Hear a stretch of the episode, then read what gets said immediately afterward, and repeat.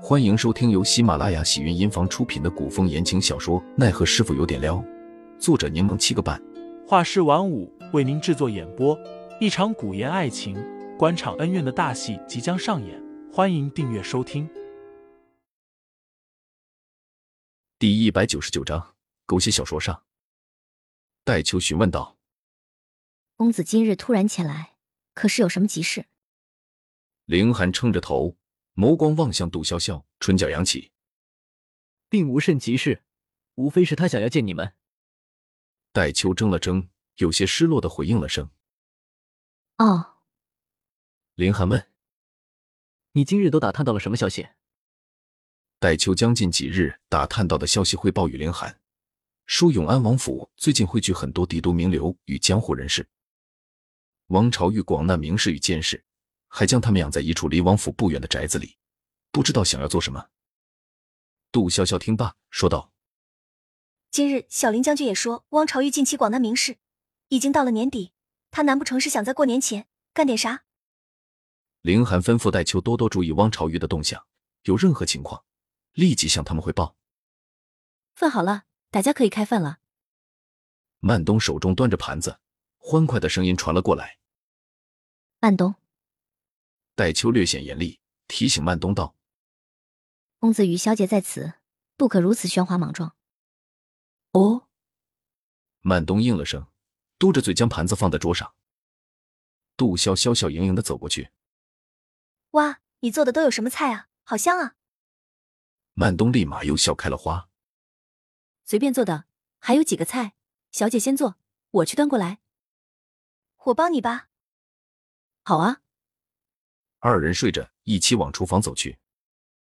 戴秋想要阻拦，张了张口，最后叹了口气，与凌寒说道：“公子，曼东年纪小了些，说话做事难免没有分寸，还请公子莫要介意。”凌寒漫不经心的回道：“无妨，你也莫要过于拘礼，否则潇潇不习惯。”戴秋眼神闪烁，低低的应了声：“是。”凌寒。快点做，今儿曼东可做了好几个菜呢。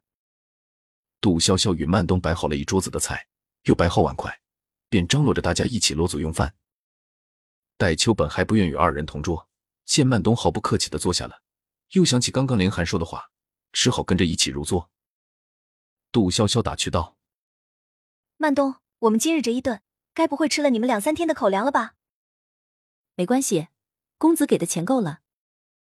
曼东笑了笑。老实巴交的说，而且这条草鱼在缸里养两三天都瘦了，刚好今日你们来给做了，不然我和戴秋姐不知什么时候才能想起来吃呢。戴秋给曼东使了个眼色，想要提醒他稍稍拘束下自己，可曼东只顾着给杜潇潇夹菜，根本没注意。戴秋无奈叹气，想着好在凌寒和杜潇潇也不介意，干脆由他去了。公子，这只乌鸡一早曼东就在炖了。鸡汤应该十分鲜美。戴秋说着，正想给凌寒盛汤，调羹却被曼东抢了去。对，这个冬天女孩子多喝点最好了。